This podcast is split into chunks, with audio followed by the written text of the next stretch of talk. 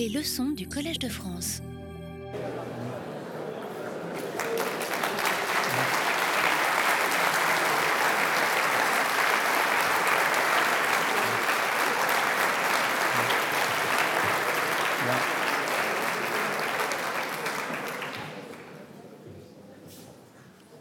Les steppes et les montagnes d'Asie centrale forment un espace immense qui fait rêver toute personne passionnée par l'histoire des civilisations ou simplement par l'aventure et le voyage. Au carrefour des influences persanes, indiennes, slaves et chinoises, ce vaste territoire qui englobe aujourd'hui l'Afghanistan et les républiques musulmanes de l'ex-Union soviétique a été depuis des temps immémoriaux un lieu de peuplement et de passage. C'est là qu'est né le zoroastrisme, la religion préislamique de la Perse. C'est à travers ces contrées que les commerçants empruntaient la fameuse route de la soie qui reliait le monde romain et Byzance à la Chine lointaine. C'est dans ces confins du monde antique connu que les Grecs établirent leur colonie la plus excentrée. Plus tard, c'est dans cet espace mystérieux que se forma l'empire des Huns Hephthalites qui terrorisa pendant le Haut Moyen Âge l'Europe et la Perse des Sassanides. C'est encore par là que déferlèrent les envahisseurs mongols. Les noms de Samarcande et de Boukhara évoquent auprès du public un passé de splendeur sans qu'ils sachent toujours exactement à quel moment le situer ni à quelle civilisation l'attribuer. Prononcez le nom de Sogdiane et vous n'évoquerez, même auprès des plus lettrés, je parle de moi, qu'une contrée mystérieuse perdue dans la nuit des temps. Étudier l'histoire de cette région, séparer les faits de la légende, des mythes et des exagérations, est une tâche difficile à laquelle se sont attelés depuis deux siècles des historiens et des archéologues, essentiellement russes et français. Pour les historiens, la difficulté est longtemps venue du fait que la plupart des informations provenaient de documents persans, indiens ou chinois, nous faisant voir ce monde à travers les yeux d'autres cultures qui percevaient souvent l'Asie centrale pré-islamique comme un territoire étranger, voire hostile. Cette situation est en train d'évoluer avec la redécouverte des langues autochtones, sogdiens et bactriens, dont les textes nous parviennent de plus en plus nombreux par des inscriptions monumentales ou par des écrits sur parchemin qui nous font découvrir l'histoire de cette région, pour ainsi dire, de l'intérieur. Pour les archéologues, l'accès au terrain a été longtemps et est toujours pour certaines régions rendu difficile pour des raisons politiques bien connues. Dans l'Asie musulmane soviétique, les fouilles sont longtemps restées l'apanage des seuls archéologues russes, alors qu'en Afghanistan, la guerre et l'instabilité politique rendent encore aujourd'hui le travail sur le terrain périlleux, l'archéologue devant souvent arriver avant le pillard ou le fanatique taliban destructeur des vestiges préislamiques. Malgré tout, des chercheurs courageux, passionnés et enthousiastes s'emploient à sauver ces vestiges et à nous éclairer sur cette histoire riche et complexe. Franz Grenet, vous êtes un membre éminent de l'école française d'archéologie de l'Asie centrale, à laquelle nous devons de nombreuses découvertes qui nous permettent de mieux comprendre le passé d'une région qui a joué un rôle important dans l'histoire du monde. Vous avez confié que votre vocation vous est en partie venue de la lecture, alors que vous étiez enfant, des ouvrages de René Grousset sur l'histoire des croisades et des conquêtes de Gengis Khan et des Mongols. Beaucoup d'entre nous ont lu de tels récits et rêvé des contrées qu'ils évoquaient. Pour vous, le rêve est devenu réalité et vous lui avez consacré votre vie. Vous avez connu au cours de cette quête de vestiges historiques des surprises et des joies qui sont la récompense ultime du chercheur. Je pense en particulier à la découverte fortuite de ce haut relief sculpté à flanc de falaise dans la montagne afghane, représentant un roi sassanide chassant le rhinocéros aux confins de l'Inde, haut relief que vous avez pu décrire et étudier alors même que le zèle iconoclaste des talibans menaçait de le détruire. Le Collège de France est heureux de vous accueillir aujourd'hui comme titulaire de la chaire d'histoire et culture de l'Asie centrale préislamique. En créant cette chaire et en vous l'attribuant, nous contribuons à la mission du Collège dans le domaine des humanités qui consiste à éclairer le passé des grandes ères où s'est nourrie notre culture pour mieux nous faire comprendre le présent. Cette démarche passe par l'étude sur le terrain et la description factuelle précise des vestiges et des documents, mais aussi par leur mise en perspective et leur interprétation dans leur contexte historique et culturel. Par votre formation d'historien et d'archéologue, vous avez appliqué cette double démarche avec grand succès comme professeur à l'école pratique des hautes études et comme directeur de la mission archéologique franco-ouzbek.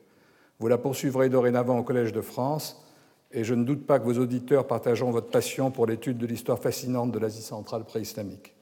Je vous donne maintenant la parole pour votre leçon inaugurale intitulée Recentrer l'Asie centrale.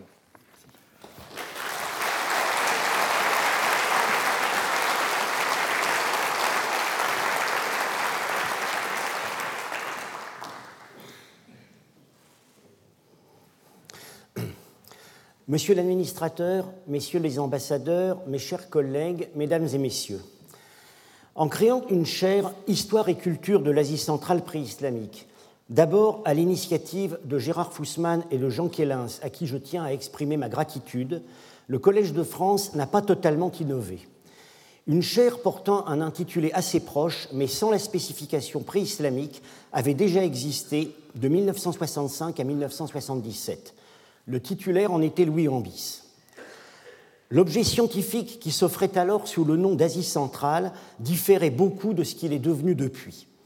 On restait alors dans le droit fil des études que Paul Pelliot avait consacrées à cette zone comme une partie de l'enseignement de sa chaire, intitulée Archéologie de l'Asie centrale, mais d'une Asie centrale vue presque uniquement sous l'angle de ce qu'elle avait donné à la Chine et de ce qu'elle en avait reçu. L'archéologie dont on pouvait alors se nourrir était presque uniquement une archéologie du bouddhisme, celui de l'Afghanistan, où œuvrait la DAFA, la délégation archéologique française en Afghanistan et celui du Turkestan chinois, qui avait parcouru les grandes expéditions européennes du début du siècle, dont une mission française conduite par Pelliot lui-même. Les résultats des fouilles soviétiques étaient demeurés presque inconnus à Pelliot. Ambis en avait reconnu l'importance, mais il n'avait pas de contact avec le terrain. Quant aux sources écrites que l'on mobilisait, il s'agissait presque uniquement des sources chinoises, chroniques et récits de pèlerins bouddhistes, les seules dont on pensait alors qu'elles pouvaient fournir des repères chronologiques fiables. On prêtait aussi une grande attention aux récits des voyageurs européens du XIIIe siècle, dans une perspective où l'empire mongol était perçu comme le grand décloisonnement de l'Eurasie et où l'entreprise emblématique était l'édition et le commentaire de Marco Polo, tâche à laquelle Pelliot puis Ambis consacrèrent beaucoup d'énergie. À vrai dire, la chaire de sinologie du Collège de France n'avait jamais cessé de prêter une attention toute particulière, on peut même dire unique, à ces voisins terrestres que les Chinois avaient appelés les barbares d'Occident, avant, à partir de 1840, d'en subir d'autres, plus redoutables, venus par la mer sur des canonnières. Dès 1820, Jean-Pierre Abel Rémusat, premier titulaire de la chaire de langue et littérature chinoise et tartare mandchou, faisait paraître son Histoire de la ville de Khotan, tirée des documents chinois. Un peu plus tard, Stanislas Julien procurait la première traduction du récit de voyage du pèlerin Xuanzang, l'une des sources principales sur l'Asie centrale et l'Inde du Nord au 7e siècle.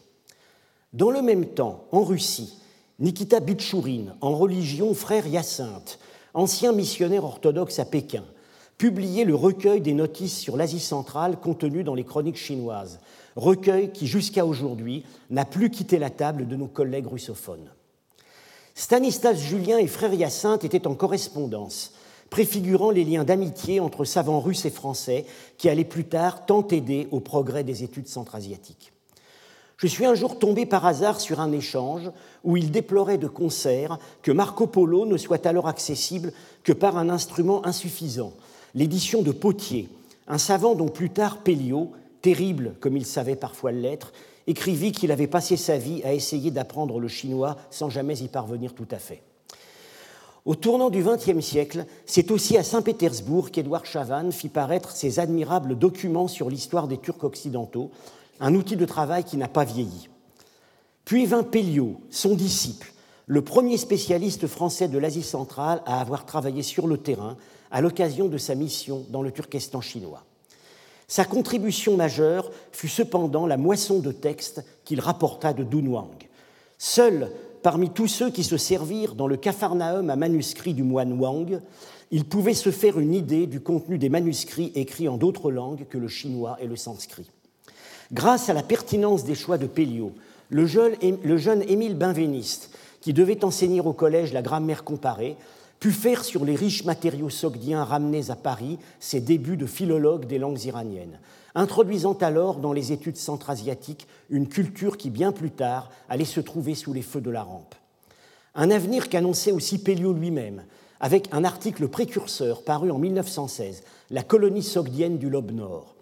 Le thème des colonies sogdiennes n'allait être repris que dans l'après-guerre par Edwin Pellet-Blanc. Il est aujourd'hui installé au cœur de la recherche sur les routes transasiatiques. Ce rappel de ce que les études sur l'Asie centrale doivent à la chaire de sinologie du Collège était nécessaire au moment où nous, nous, nous apprêtons à en fêter le bicentenaire. En même temps, et autant que le rappel qu'eussent aussi mérité les contributions de la chaire d'Indologie, il nous instruit sur l'approche que reçut longtemps cette ère culturelle, une approche par l'extérieur. Approche dont relevaient aussi les premières recherches de géographie historique, celles de Thomas Scheck et de von Schwarz, fondées surtout sur les historiens gréco-latins d'Alexandre, celles de Marquardt et de Barthold, fondées surtout sur les géographies arabes, persanes et arméniennes. Les expressions propres au peuple de l'Asie centrale, qu'elles fussent littéraires ou artistiques, ont mis beaucoup de temps à se dégager de la gangue des influences. L'Asie centrale est une ère culturelle tardivement reconnue, car son émergence même en tant que réalité géographique a été très lente. Encore aujourd'hui, quand on parle de Samarcande à un interlocuteur même éclairé, l'inévitable commentaire Samarcande, un nom qui fait rêver, provoque immédiatement des questions sur son inscription dans des cadres géographiques, politiques et linguistiques reconnaissables. Le terme Asie centrale fut créé vers 1825, simultanément du côté russe par l'agent politique Georges Meyendorff et du côté français par Julius Klaproth, un sinologue un peu sulfureux, lancé par Jean Potocki, l'auteur du manuscrit trouvé à Saragosse, et qui n'hésitait pas à fabriquer de faux récits de voyage sans avoir pour cela le talent littéraire de son mentor. Le terme ne tarda pas à s'imposer à côté de sa variante Asie moyenne, parfois préférée en Russie. Quand on lit cette littérature géographique du XIXe siècle, on s'aperçoit vite que derrière les rationalisations sur les climats ou sur les frontières dites naturelles se joue un profond malentendu, opposant la vision européenne et la vision russe. Du point de vue européen, l'Asie centrale, c'est alors ce qui n'est ni la Russie, ni la Chine, ni la Perse, ni ce qui est en train de devenir l'Inde britannique. Donc une sorte d'entre-deux voué à recevoir des États tampons, dont finalement le seul sera l'Afghanistan. Du point de vue russe, au contraire, et cela depuis Pierre le Grand, c'est un espace terrestre contigu, prolongement naturel de la steppe russo-sibérienne, et que l'Empire des Tsars se donne pour mission de contrôler, puis d'annexer, enfin de coloniser.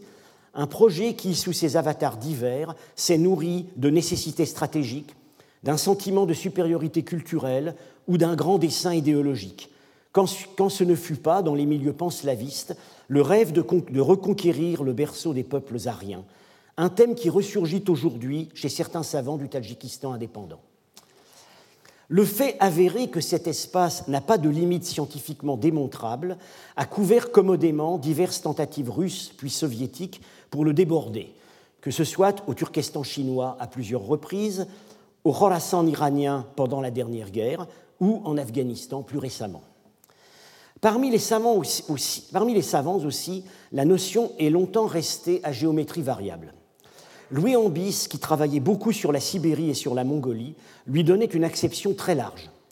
Dans mon enseignement, j'entends pour ma part recentrer l'Asie centrale dans les limites plus resserrées sur lesquelles les archéologues se sont accordés depuis quelques décennies, en englobant sous ce terme les cinq républiques ex-soviétiques du Turkménistan, de l'Ouzbékistan, du Tadjikistan, du Kazakhstan et du Kirghizistan, et aussi l'Afghanistan avec en plus un intérêt pour la région autonome chinoise du Xinjiang, surtout dans les périodes où étaient vives ses affinités culturelles avec les pays à l'ouest des Pamirs. Cependant, je ne refuserai pas non plus de m'intéresser à l'Iran, et en particulier à l'Iran sassanide, puissant voisin, par moments conquérant partiel, dans certains domaines modèle de référence, un point sur lequel je vais être amené à revenir dans un instant. Pas davantage je ne considérerais comme toujours infranchissable la césure entre le pré-islamique et l'islam classique. Au préalable, il convient de se demander comment cet espace était défini en Occident avant cette invention un peu par défaut du terme Asie centrale. Ce qu'il est, est, venu remplacer sur nos cartes, c'est en fait la notion de Tartarie ou de Grande Tartarie, suivant la conception historiquement exacte d'après laquelle la structuration politique précoloniale de toute la zone remontait au partage de l'empire mongol entre les fils et petits-fils de Gengis Khan. Ce passé terminologique n'est pas innocent pour la façon dont ces peuples ont été perçus sur la longue durée. La Tartarie, c'est le pays des Tartares, dont Saint Louis nous disait qu'ils étaient sortis du Tartare et devaient y être renvoyés. À considérer bien d'autres épisodes historiques, dont le dernier en date fut le 11 septembre 2001, on se prend à croire que les peuples d'Asie centrale sont un peu comme les anarchistes de Léo Ferré. On ne les voit jamais que quand on a peur d'eux. Déjà en 842, le calife al-Wathiq s'inquiéta de ce que les nomades s'apprêtaient à sortir de la muraille de Gog et Magog mentionnée dans le Coran, et il envoya là-bas une mission d'exploration. Celle-ci ramena la description d'un des longs murs réellement dressés par les sédentaires face à la steppe. À vrai dire, on ne sait pas trop lequel, la Grande Muraille de Chine n'étant qu'un candidat possible parmi d'autres. Plus tôt encore, au Ve siècle, s'était formé dans l'Afghanistan actuel et au nord de celui-ci l'empire des Huns Eftalites, dont l'aristocratie était peut-être apparentée au clan d'Attila. En 484, le souverain sassanide Péroz partit les affronter et périt au combat avec la fleur de sa chevalerie. Quand on lit ce qu'écrivait sur eux un chroniqueur arménien contemporain de ces guerres, on a l'impression d'être devant les descriptions du fléau de Dieu ou de la terreur mongole. Je cite Même en temps de paix, la seule vue ou la seule mention d'un ephtalite terrifiait tout un, chacun. On peut le comprendre. Quand Péroz entra dans leur pays, ses troupes s'avançaient davantage comme des condamnés à mort que comme des guerriers marchant en campagne. Fin de citation. En fouillant le site de l'ancienne Merve, aujourd'hui au Turkménistan, qui fut le point de départ de la campagne de Péroz, les archéologues soviétiques ont retrouvé l'endroit où les contingents amenés des montagnes sud-caspiennes, qui étaient aux armées de l'Iran ce que la Suisse était à celle de la Renaissance, avaient dépensé leur solde à la veille du combat fatal. Des pièces de cuivre émises par un atelier de leur pays avaient été laissées dans un bâtiment à petites cellules où nos collègues voulurent d'abord reconnaître un monastère chrétien avant de l'identifier comme un établissement moins recommandable à la morale. Ce microscopique exemple aura au moins le mérite de montrer que la tâche de l'archéologue d'aujourd'hui est tout autant de donner substance aux récits transmis par les, auteurs anciens que de les démythifier quand il le faut. Cette archéologie de l'Asie centrale est par rapport à d'autres très jeune.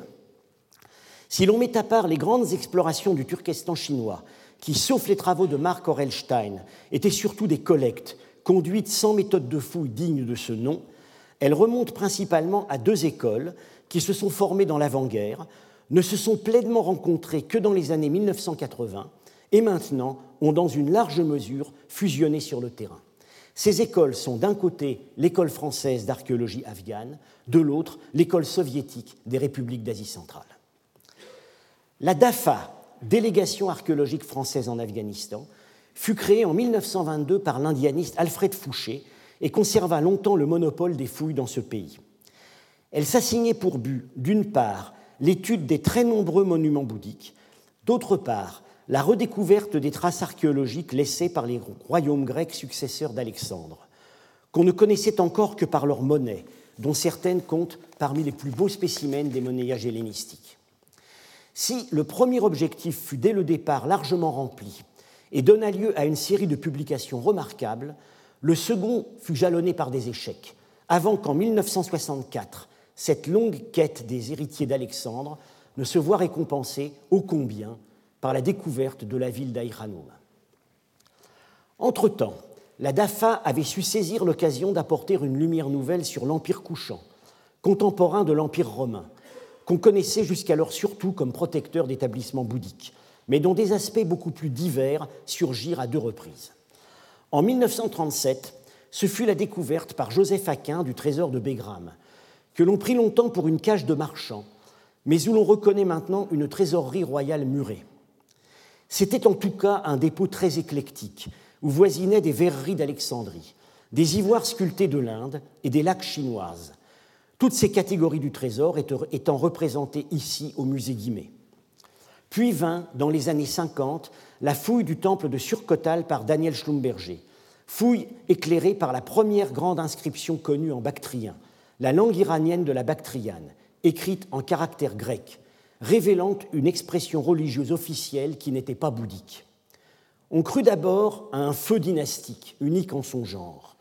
On sait maintenant que ce temple était le premier connu d'une série de temples à images attestés aussi en Sogdiane, et relevant de ce qu'on peut appeler la variante centra-asiatique du zoroastrisme, qui se différenciait de la variante ouest-iranienne par une forte composante iconique, empruntant ses modèles à la Grèce et à l'Inde.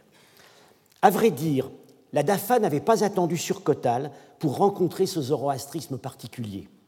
Le relevé scrupuleux qui fut alors réalisé de la peinture surmontant l'un des grands Bouddhas de Bamiyan, et qui a elle aussi péri par la fureur imbécile des talibans, allait plus tard permettre de reconnaître Mitra, le dieu solaire iranien, franchissant à l'aube sur son char la crête de l'Hindoukouche. Les archéologues de la DAFA étaient une poignée d'enthousiastes, travaillant avec très peu de ressources et parfois sans grand soutien des autorités françaises. L'archéologie soviétique de l'Asie centrale, plus encore qu'ailleurs en URSS, fut une entreprise étatique impliquant de très grosses équipes, certes hétérogènes dans leurs méthodes comme dans les moyens dont elles disposaient. Ceux-ci pouvaient être considérables. Ainsi, au Khorezm, la Chorasmie des auteurs antiques, le pays au sud de la mer d'Aral, dont le fouilleur, dont le fouilleur Sergei Tolstov disposa d'avions de l'armée rouge pour effectuer les photos aériennes elles lui permirent de dresser la première carte diachronique des anciens réseaux d'irrigation jamais réalisés à l'échelle d'un pays tout entier. Le fait qu'il ait été le précepteur de la fille de Staline a pu l'aider. Cet effort, jusqu'alors sans précédent dans l'histoire mondiale de l'archéologie, avait diverses motivations.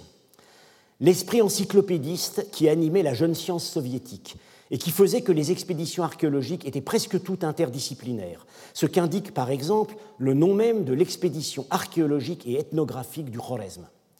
Entrait en compte aussi un sentiment d'urgence avec la conscience de ce que les paysages fossiles, jonchés de châteaux antiques toujours debout, bien que construits en terre, allaient disparaître sous les effets de la remise en irrigation. Très présent aussi, bien que rarement exprimé ouvertement, fut le souci de rendre à ces peuples une mémoire historique qui ne devrait rien à l'islam.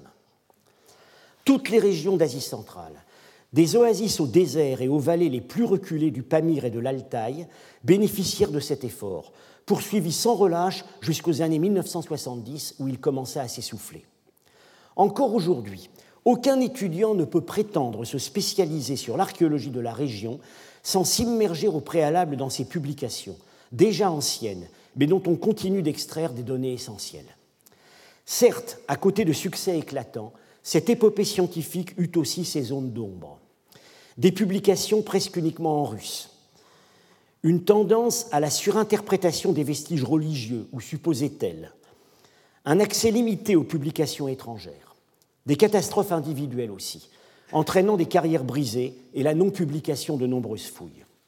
Longtemps, les archéologues occidentaux, dont moi-même, ont pensé qu'en URSS, la profession d'archéologue avait été bien protégée, offrant un exutoire à nombre d'intellectuels non conformistes ou juifs, assez souvent les deux à la fois. Cette illusion n'est plus de mise depuis la parution à Saint-Pétersbourg du livre Hommes et destins, dictionnaire des orientalistes victimes de la terreur politique dans la période soviétique. Je viens de mentionner l'isolement qui avait longtemps pesé sur cette archéologie. Il n'était partiellement rompu que par quelques passeurs. Ainsi, Roman Girschman, archéologue français d'origine russe, un moment directeur de la DAFA, qui publia des résumés substantiels des livres de Tolstov sur le Khorezm et intégra largement l'apport des fouilles urbaines soviétiques dans son grand livre Parthes et Sassanides, destiné à la fois aux spécialistes et au grand public. En 1965, la banquise commença à craquer. Cette année-là, pour la première fois, archéologues français et soviétiques travaillèrent côte à côte sur la fouille, sur à la suite d'une exigence politique des autorités afghanes, plutôt bien inspirée en la circonstance. Paul Bernard, qui dirigeait, qui dirigeait la fouille, exigea dès lors de tous ses jeunes collaborateurs qui souhaitaient poursuivre dans cette voie qu'ils apprennent le russe, et les encourageait et les encouragea à entreprendre des thèses fondées en grande partie sur les matériaux des missions soviétiques. J'eus la chance d'être de ceux-là. Commençant peu après mes tournées sur les chantiers en URSS, qui n'ont jamais cessé depuis, je puis témoigner de l'intérêt que suscitaient partout les découvertes d'Aïranoum, cette cité dont, aucun équivalent ne s'est conservé nulle part ailleurs en Asie centrale. Cité si grecque par ses, par ses hautes expressions culturelles. Le théâtre, le gymnase, la sculpture sur pierre, mais si bactrienne par ses modes de production et de vie quotidienne. Peut-être aussi par sa place dans la géographie religieuse, puisqu'elle était établie sur un affluent de l'Oxus, l'Ocus, que la tradition zoroastrienne identifiait à la bonne rivière au bord de laquelle Zoroastre avait reçu sa révélation. Passé le premier moment d'enthousiasme, Aïchanoum n'avait plus guère intéressé les hellénistes. Quelque peu déçu d'y trouver une Grèce au rabais et un quasi-désert épigraphique. La découverte, dans la fouille du palais, d'inscriptions économiques et d'un papyrus conservant les fragments d'un dialogue philosophique, peut-être un traité perdu d'Aristote, mit fin à ces années de regrettable incuriosité. Pierre Hadot consacra au, déchiffrement du papyrus philosophique une année entière de son séminaire au collège. Mais ces découvertes intervinrent trop tard, à la veille des événements d'Afghanistan qui contraignirent à abandonner le site avant qu'il ne soit finalement anéanti par les pillages.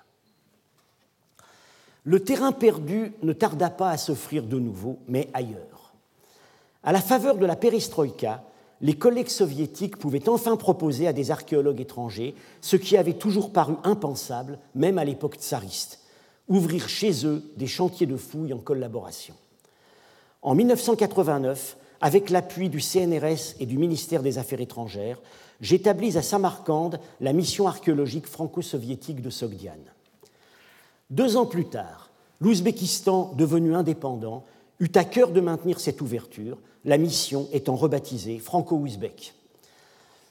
Après les qualités fraternelles du peuple afghan, nous apprîmes à aimer celles du peuple ouzbek. Là continuent de travailler ensemble, désormais avec des méthodes communes et publiant de concert, des camarades d'Aïranoum, d'anciens fouilleurs de l'époque soviétique, de jeunes archéologues ouzbeks et de plus en plus des étudiants de divers pays qui viennent se former. Une autre mission issue de la DAFA nous avait précédé au Tadjikistan, où elle fouille encore sur le site clé de Sarasme remontant à la période calcolithique. D'autres missions françaises, européennes, australiennes, japonaises et maintenant russes de nouveau travaillent sur d'autres sites et selon les mêmes principes de coopération transnationale. Le choix de Samarcande comme terrain de notre seconde chance s'était produit sur le fond d'un renouvellement des connaissances, déjà ancien, mais qui ne donna pleinement ses fruits qu'à cette époque. Ce renouvellement, ce fut la redécouverte de la civilisation sogdiane de l'Antiquité et du Haut Moyen Âge, de la civilisation sogdienne de l'Antiquité et du Haut Moyen Âge. Redécouverte liée principalement à la fouille de la ville de Penjikent, entamée dans l'immédiate après-guerre par le musée de l'Ermitage et, qui se poursuit encore aujourd'hui. La Sogdiane est le nom que portait depuis l'Antiquité le pays de Samarcande et de Boukhara, s'étendant au sud jusqu'à l'Amoudaria, l'Oxus des Anciens. Penjikent, fondé au 5e siècle de notre ère, à 60 km à l'est de Samarcande et maintenant situé en territoire tadjik, a pu être comparé à Pompéi, Comparaison banale en archéologie, mais qui, dans le cas présent, s'appuie sur quelques analogies pertinentes. Là aussi, il s'agit d'une ville moyenne qui a pu abriter au maximum 5 à 6 000 personnes, faubourg compris. Là aussi, la proportion de population aristocratique ou même simplement aisée était exceptionnelle, en partie parce que Penjikent échappa dix ans de plus que Samarcande à la conquête arabe et que pendant ces années, elle accueillit un nombre important de grandes familles de la capitale, animées d'un fort esprit de compétition sociale et qui eurent à cœur de se faire bâtir autant de petits palais décorés de peintures. Comme Pompéi, Penjikent s'était trouvé, trouvé en quelque sorte scellé, non pas sous des cendres volcaniques, mais sous l'écroulement de ses murs de terre, par suite de son abandon rapide 30 ans après la conquête arabe. Comme Pompéi, enfin, elle est maintenant fouillée sur 50% de sa surface, ce qui entraîne un effet de seuil dans les possibilités d'interprétation des vestiges. J'ajouterai que cette fouille fut successivement dirigée par deux des plus grands esprits de l'orientalisme russe moderne. D'abord, Alexandre Belenitsky, au départ éminent spécialiste de l'arabe et du persan, qui avait dû se reconvertir en catastrophe dans l'archéologie pour échapper à l'épuration qui menaça l'école orientaliste pétersbourgeoise lors des derniers soubresauts du stalinisme. De sa première formation, il garda une aptitude inégalée à mettre en résonance les documents iconographiques et les œuvres littéraires. Lui succéda mon ami Boris Marchak, mort sur la fouille en 2006, qui sut maintenir cet héritage intellectuel en l'adossant aux méthodes les plus exigeantes de l'archéologie de terrain et de l'analyse formelle. Tous les archéologues de l'Asie centrale savaient que Penjikent était la référence. Il est juste toutefois de rappeler que la contribution majeure de la Sogdiane à l'histoire des 5e au 8e siècles, à savoir son rôle organisateur sur toutes les étapes du commerce transasiatique, de la Chine à Byzance, de la steppe mongole au col de l'Himalaya, ce rôle n'est guère saisissable à Penjikent, où les valeurs qui s'affichent sont surtout celles de la sociabilité aristocratique et de la prouesse guerrière. Si cette histoire du grand commerce a pu récemment recevoir un éclairage décisif dans le livre d'Étienne de la Vessière publié au Collège de France, c'est en grande partie grâce à des documents écrits. Lettres de marchands, documents douaniers chinois, graffitis de caravaniers en route vers l'Inde découverts dans les passes du Haut-Indus. Paradoxalement, les découvertes sur la civilisation sogdienne ouvrirent aux études centra-asiatiques des occasions nouvelles de revenir à l'Inde et à la Chine, qui avaient été leur point de départ au début du siècle dernier. En ce qui concerne l'Inde du Nord, c'est l'archéologie de la Sogdiane et de la Bactriane qui a conduit à réévaluer le bilan de la période des Huns et des Eftalites, aussi sombre dans les descriptions transmises par les bouddhistes contemporains que dans celles du chroniqueur arménien que j'ai tout à l'heure cité. Sur le long terme, ce fut en réalité une période d'interaction particulièrement féconde dans le nouvel espace politique commun qui s'était formé à cheval sur l'Inde et l'Asie centrale. C'est alors que l'Asie centrale connut une nouvelle vague d'urbanisation en villes moyennes fortifiées. C'est alors aussi que les écoles de peinture murale, nées dans l'Empire couchant, migrèrent en Sogdiane, y donnant naissance à un art capable d'illustrer tant le panthéon zoroastrien que l'épopée iranienne ou les fables issues de multiples traditions. En Chine du Nord, à partir des années 1990, les découvertes répétées de tombeaux sculptés à la fin du VIe siècle pour des marchands sogdiens établis à demeure ont révolutionné ce qu'on savait du statut des, élites centra-asiatiques dans les des Chou du Nord et des Sui, et ont fourni les images les plus détaillées qu'on connaisse des mythes zoroastriens sur l'au-delà. Après avoir été longtemps réticents à admettre ces composantes étrangères, nos collègues chinois les assument pleinement et font appel à l'expertise des spécialistes de la Sogdiane. On sait maintenant beaucoup de choses sur les Sogdiens et aussi sur leurs voisins de Bactriane et du Khorezm. Il est vrai qu'on en ignore aussi beaucoup et que parmi les nouveaux éléments d'information dont nous disposons, certains entrent en contradiction aussi bien entre eux qu'avec certaines notions qu'on croyait acquises. Je me bornerai à passer en revue quelques-uns de ces paradoxes qui sont autant de défis qui nous sont lancés. Un premier paradoxe tient aux structures du pouvoir et à la place de la royauté. L'Asie centrale, contemporaine de l'Iran sassanide, a longtemps été considérée comme une sorte d'extension culturelle de celui-ci. Nous savons aujourd'hui qu'il y a là-dedans un élément de vérité, mais qu'il touche surtout à la symbolique du pouvoir. Les souverains des diverses principautés d'Asie centrale se mettent en scène et vraisemblablement se perçoivent comme les équivalents des rois sassanides, plus encore à partir du moment où la royauté iranienne a vécu. En 660, neuf ans après l'assassinat à Merv du dernier roi des rois en fuite, le roi de Samarcande, allié de la Chine des Tang, commande ou inspire, dans une riche demeure de sa capitale, un cycle de peinture qui le pose en roi de la paix universelle, président aux festivités du Nouvel An en recevant les ambassades, donc dans la fonction politique publique qui était par excellence celle des rois sassanides. Sur le mur sud de la salle, précisément la direction attribuée au roi des rois dans la symbolique cosmique, il conduit la procession au mausolée de ses ancêtres. Malgré cela, on sait que sa dynastie dura ce que duraient en général les dynasties sogdiennes, pas plus de deux ou trois générations. Sur la peinture, les visages furent biffés lors d'un épisode violent lié à un changement politique. La conquête omeyyade, 50 ans plus tard, trouva toute la zone partagée entre des principautés rivales, où le vrai pouvoir était aux mains de groupes tribaux turcs et d'une oligarchie foncière ou marchande, elle-même divisée entre ce que Marchak comparait aux Guelfes et aux Gibelins, en l'espèce le Parti des Arabes et le Parti de la Chine. Dans le domaine religieux aussi, les paradoxes sont nombreux. On a coutume de dire que le bouddhisme avait pour appui principal la classe marchande urbaine. On peut éventuellement faire ce raisonnement pour la Bactriane, où il occupait une position dominante, encore que non, non hégémonique. Mais en Sogdiane, la plus marchande de ces sociétés, c'est exactement l'inverse. Les traces archéologiques du bouddhisme y sont très rares. Passant en 630 à Samarcande, le pèlerin chinois Xuanzang signale qu'il ne reste presque plus de moines et que les derniers sont pourchassés dans leur monastère par des zélotes zoroastriens brandissant des feux de purification. Les bouddhistes sogdiens ont certes laissé d'abondants écrits, mais ces bouddhistes n'existaient pratiquement qu'en Chine. Le zoroastrisme serait en principe un élément de continuité avec l'Iran sassanide, où cette religion était celle du roi et de l'État. Mais ainsi que j'ai déjà eu l'occasion de le signaler, il se présente en Asie centrale sous un aspect très différent. Son originalité la plus spectaculaire est la large place faite aux images de culte. L'Iran n'avait su créer qu'un art religieux d'une désolante pauvreté, toute l'inventivité allant à l'art monarchique.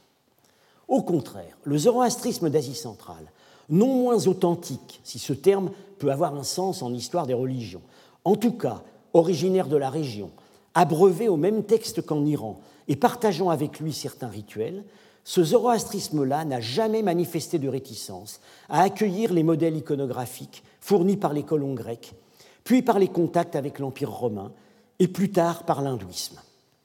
Loin d'avoir été transposés de manière servile, ces modèles furent retravaillés pour être adaptés aux personnalités du panthéon iranien auquel on les affectait, avec un évident souci d'exhaustivité il est possible qu'on puisse confirmer un jour que chacun des 27 dieux du calendrier avait sa propre image. Il y eut aussi des créations originales, étroitement inspirées par les textes. Il y avait enfin des éléments étrangers à la religion iranienne et pourtant intégrés au calendrier festif. Le culte mésopotamien d'Ishtar, appelé Nana en Asie centrale, et découverte surprenante de ces dernières années, un culte à Déméter, associé au précédent dans des célébrations saisonnières et cela jusqu'au 7e siècle. On est forcé de reconnaître dans cette transplantation des mystères d'Éleusis un héritage de la période grecque, et ceci bien que pas une seule monnaie grecque de Bactriane ne comporte l'image des divinités qui leur sont associées. Une autre différence importante, à vrai dire plutôt sympathique, avec le zoroastrisme sassanide, souvent sinistre dans ses manifestations d'intolérance, est que la religion sogdienne ne fut pas persécutrice sauf du bouddhisme, sans doute parce qu'elle n'avait jamais reçu l'appui complet des appareils d'État. Elle dut toujours s'accommoder de la présence d'autres croyances. En Bactrienne, certaines, comme le bouddhisme et l'hindouisme, avaient auparavant bénéficié des faveurs du pouvoir couchant, qui pourtant n'affichait sur son monnayage presque que des divinités zoroastriennes.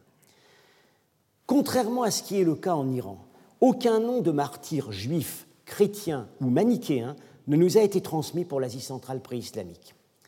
Ceci ne prouve évidemment pas qu'il n'y en ait jamais eu, mais il est clair que de telles persécutions n'eurent pas un caractère massif qui leur aurait permis d'alimenter les martyrologues. Un autre paradoxe qui mérite qu'on s'y arrête un peu a trait aux usages de l'écrit. À coup de découvertes successives, les peuples anciens de l'Asie centrale se sont remis à nous parler par leurs propres mots, et non plus seulement par ceux des autres. La langue sogdienne, presque éteinte à partir du XIe siècle, est maintenant bien connue, et j'ai même trois collègues qui la parlent. Il est vrai en la prononçant de manière assez différente, l'un plutôt à l'anglaise, l'un plutôt à la japonaise, l'un plutôt à la russe. Quant au bactrien, auparavant, attesté seulement par quelques inscriptions monumentales, il a ressuscité à partir de 1991 lorsqu'une masse d'archives sur parchemin émises par un petit royaume montagneux d'Afghanistan entre le IVe et le 8e siècle eut surgi d'une grotte rouverte pour être aménagée en cache d'armes. Il faut bien admettre cependant que ces documents écrits ne nous ont pas livré tout ce qu'on aurait été en droit d'espérer.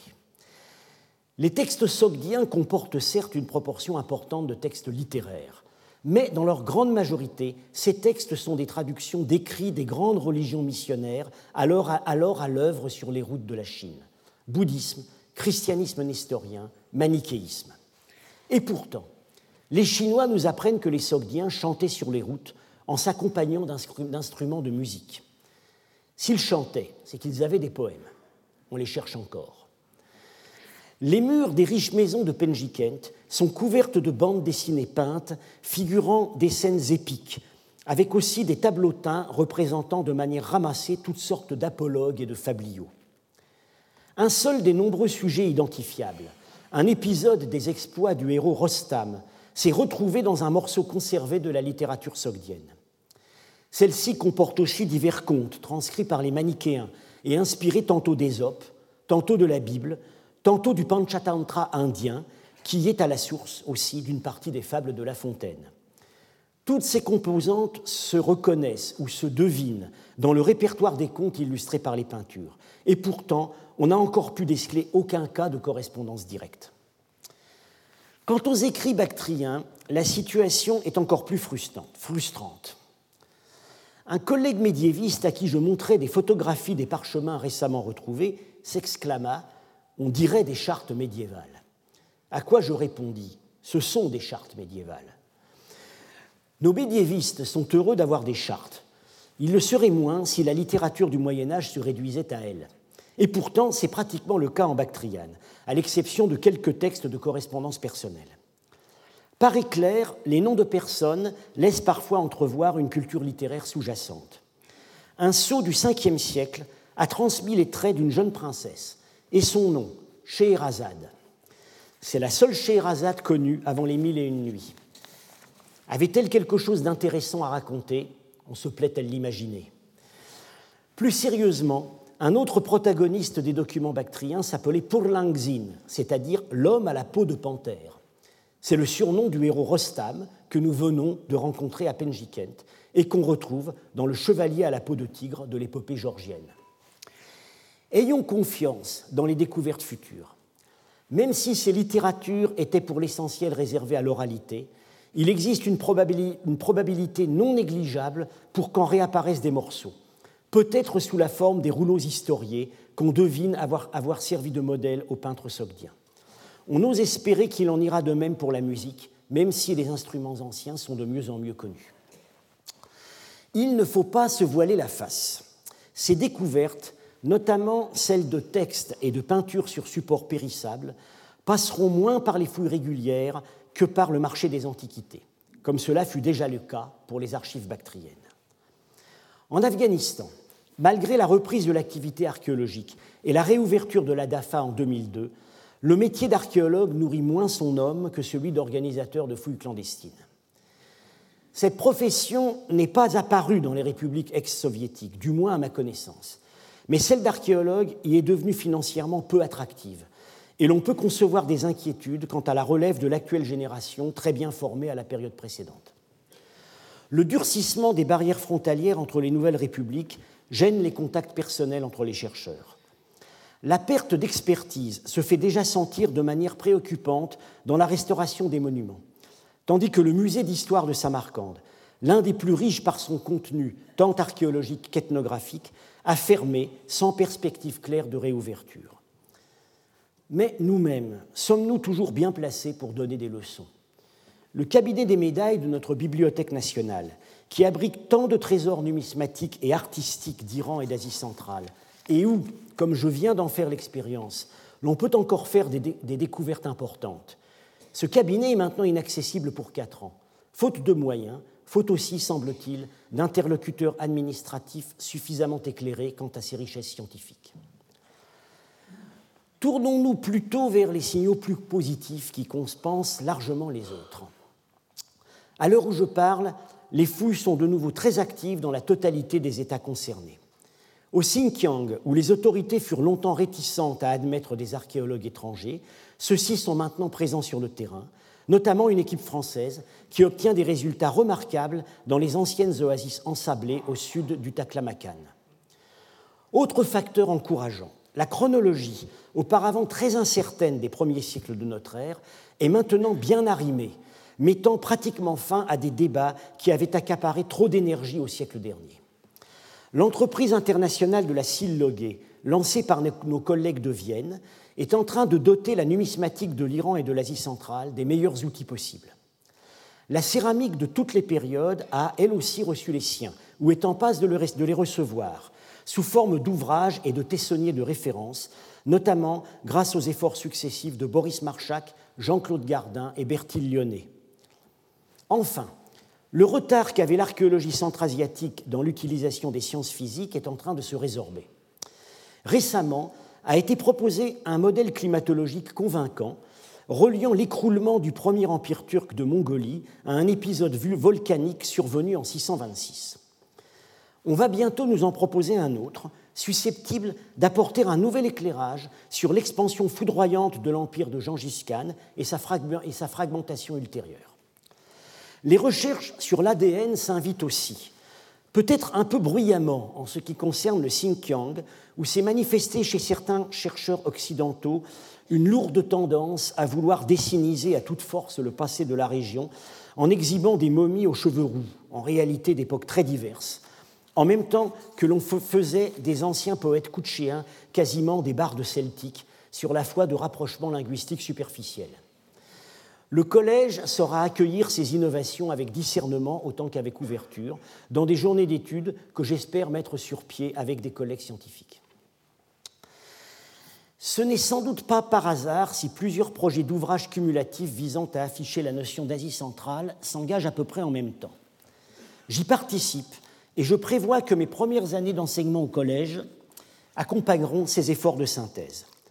Je proposerai notamment de dresser un état des lieux des fouilles d'archéologie urbaine entre l'âge du fer, époque où émergent les grands pôles d'oasis qui ont perduré jusqu'à nos jours, et les débuts de la période islamique. Pour l'âge du bronze, qui connut une première urbanisation suivie d'un effondrement à peu près général, j'inviterai à mon séminaire des collègues directement compétents. Nous n'en manquons certes pas. Plusieurs grandes fouilles sont maintenant publiées, d'autres le sont en partie, et vraisemblablement ne le seront plus guère davantage. D'autres, enfin, s'engagent dans ce processus. Chaque site a sa personnalité propre, liée à son histoire, à l'histoire de son étude, à l'état inégal, de la documentation, aux méthodes et aux présupposés des diverses équipes d'archéologues. Le moment semble venu de mettre en série ces histoires urbaines distinctes et de les soumettre à un questionnaire commun. Quand et pourquoi ces villes ont-elles pris naissance? Quand et pourquoi sont-elles mortes? Ou se sont-elles déplacées? Y a-t-il eu des passages de relais d'une ville à l'autre? Les programmes monumentaux qui se révèlent à l'archéologue ont-ils toujours abrité des fonctions majeures de la vie urbaine? Si l'on prend le cas de Samarcande, la réponse est loin d'être évidente.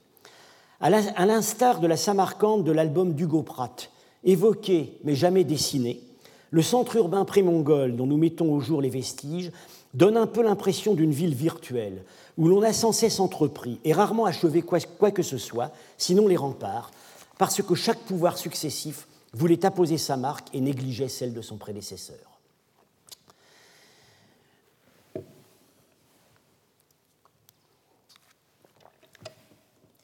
Une fonction de mon séminaire devrait être de contribuer à ce que j'appellerais la veille documentaire. En Asie centrale, davantage sans doute que dans bien d'autres domaines géographiques, il importe de savoir accueillir et gérer l'inattendu. Quand je considère ma production scientifique de ces 15 dernières années, je m'aperçois qu'un quart au bas mot de mes articles échappait à toute planification. Qui aurait pu prévoir, ne serait-ce que quelques mois à l'avance, la réouverture de l'Afghanistan à la recherche archéologique en 2002, après 20 ans de fermeture? Peu après, me parvinrent des photographies du seul relief sassanide jamais découvert à l'est de l'Iran, sculpté sur une falaise au nord de Kaboul, ce qui m'amena, toutes affaires cessantes, à monter une mission de crainte qu'il ne soit détruit. On ne s'attendait pas à un relief sassanide. On s'attendait encore moins à ce que révéla son étude, c'est-à-dire un relief montrant Chapour Ier, le vainqueur des Romains, chassant le rhinocéros sous un manguier dans une région où il n'y avait ni rhinocéros ni manguier. Par le choix de ces motifs, Chapour nous invitait à regarder en direction de l'Inde dont il avait entamé la conquête. Une expérience analogue survint en 2006 quand je reçus des photographies d'inscriptions trouvées au Kazakhstan, qui depuis quelque temps circulaient sous le manteau et étaient supposées hébraïques. Soupçonnant qu'elles étaient sogdiennes, je les envoyai à Nicolas Sims Williams, qui, sur l'heure, produisit un déchiffrement complet confirmant mon idée. C'étaient les plus anciens documents connus en cette langue, des proclamations de colonisation militaire et agricole sur le front de la steppe, datables du deuxième ou du début du troisième siècle, une époque où nous ne connaissions les Sogdiens que comme caravaniers sur la route de Chine. Ceci m'amena à prendre contact avec le fouilleur du site d'où provenaient ces inscriptions et à étendre au Kazakhstan la zone d'intérêt de ma mission. Dernier exemple.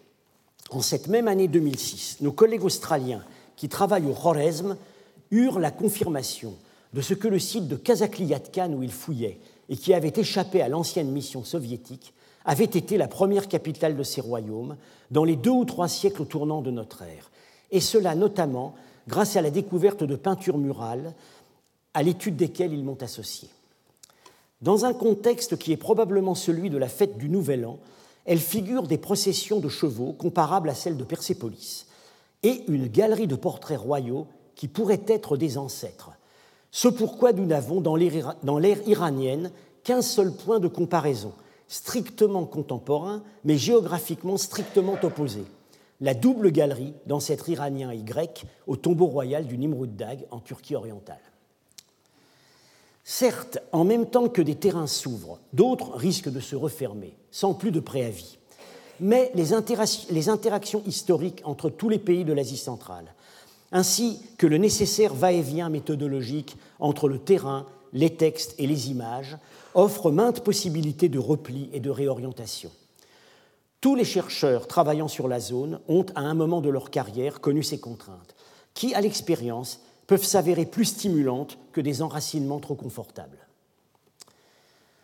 J'ai, dans cette présentation, tenté de montrer qu'on pouvait tenir un discours sur l'Asie centrale en s'autorisant une disparition majeure dans le vocabulaire. Ce nom que sans doute vous attendiez, mais que vous n'avez pas entendu, c'est la route de la soie. Loin de moi l'idée que ce produit n'ait joué aucun rôle historique, ni que la notion de route de la soie, forgée en 1877 par le géographe Ferdinand von Richthofen, n'ait eu un rôle heuristique majeur dans le développement de nos études? Mais le terme apparaît aujourd'hui un peu fatigué, à force d'avoir été mis à toutes les sauces. Il masque le fait, maintenant bien reconnu, que la soie n'était pas pour ses producteurs chinois un objet de profit, mais tout simplement une monnaie, servant à payer les fonctionnaires et à gratifier les souverains étrangers, notamment les menaçants nomades. Ce furent les marchands sogdiens qui la captèrent en route et en firent un objet économique. Même de leur point de vue, il ne semble pas qu'elle ait été toujours perçue comme formant l'essentiel de leur activité.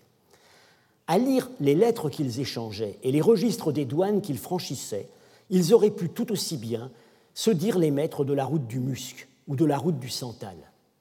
Dans tous les cas, il s'agissait de quantités infimes à l'aube du commerce moderne et de produits peu pondéreux, dont le prix relevait presque uniquement de la valorisation symbolique. Même si le commerce lointain, par les contacts qu'il a permis, a énormément apporté à la culture religieuse, littéraire et artistique de l'Asie centrale, il faut se défaire de l'idée qu'il n'en ait jamais constitué la principale assise économique. Cette assise, qui par endroits remonte à l'âge du cuivre ou à l'âge du bronze, c'est le labeur toujours recommencé des creuseurs de canaux. On a envie de, on a envie de dire des ingénieurs de l'hydraulique, tant leur expertise se compare favorablement à celle de la technologie moderne. C'est corrélativement un génie tout particulier dans la sélection et l'acclimatation des plantes, notamment des fruits.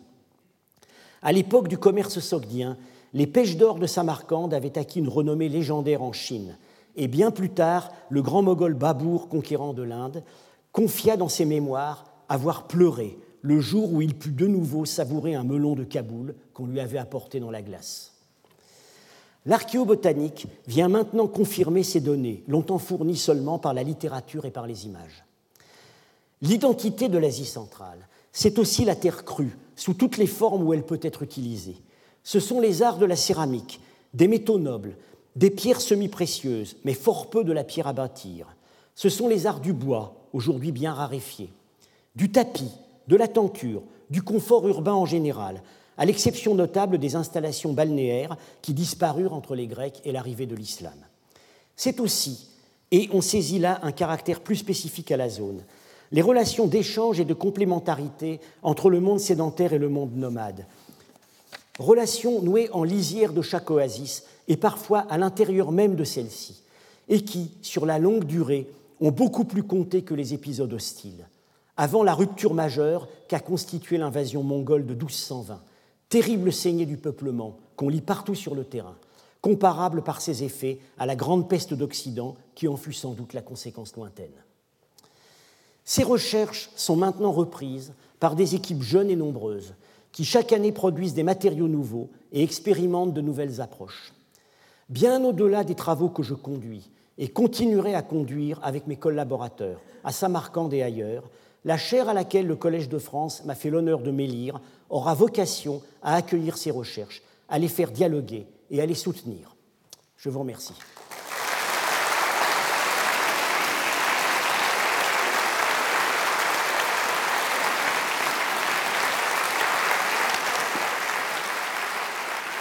Retrouvez tous les contenus du Collège de France sur www.colège-2-france.fr.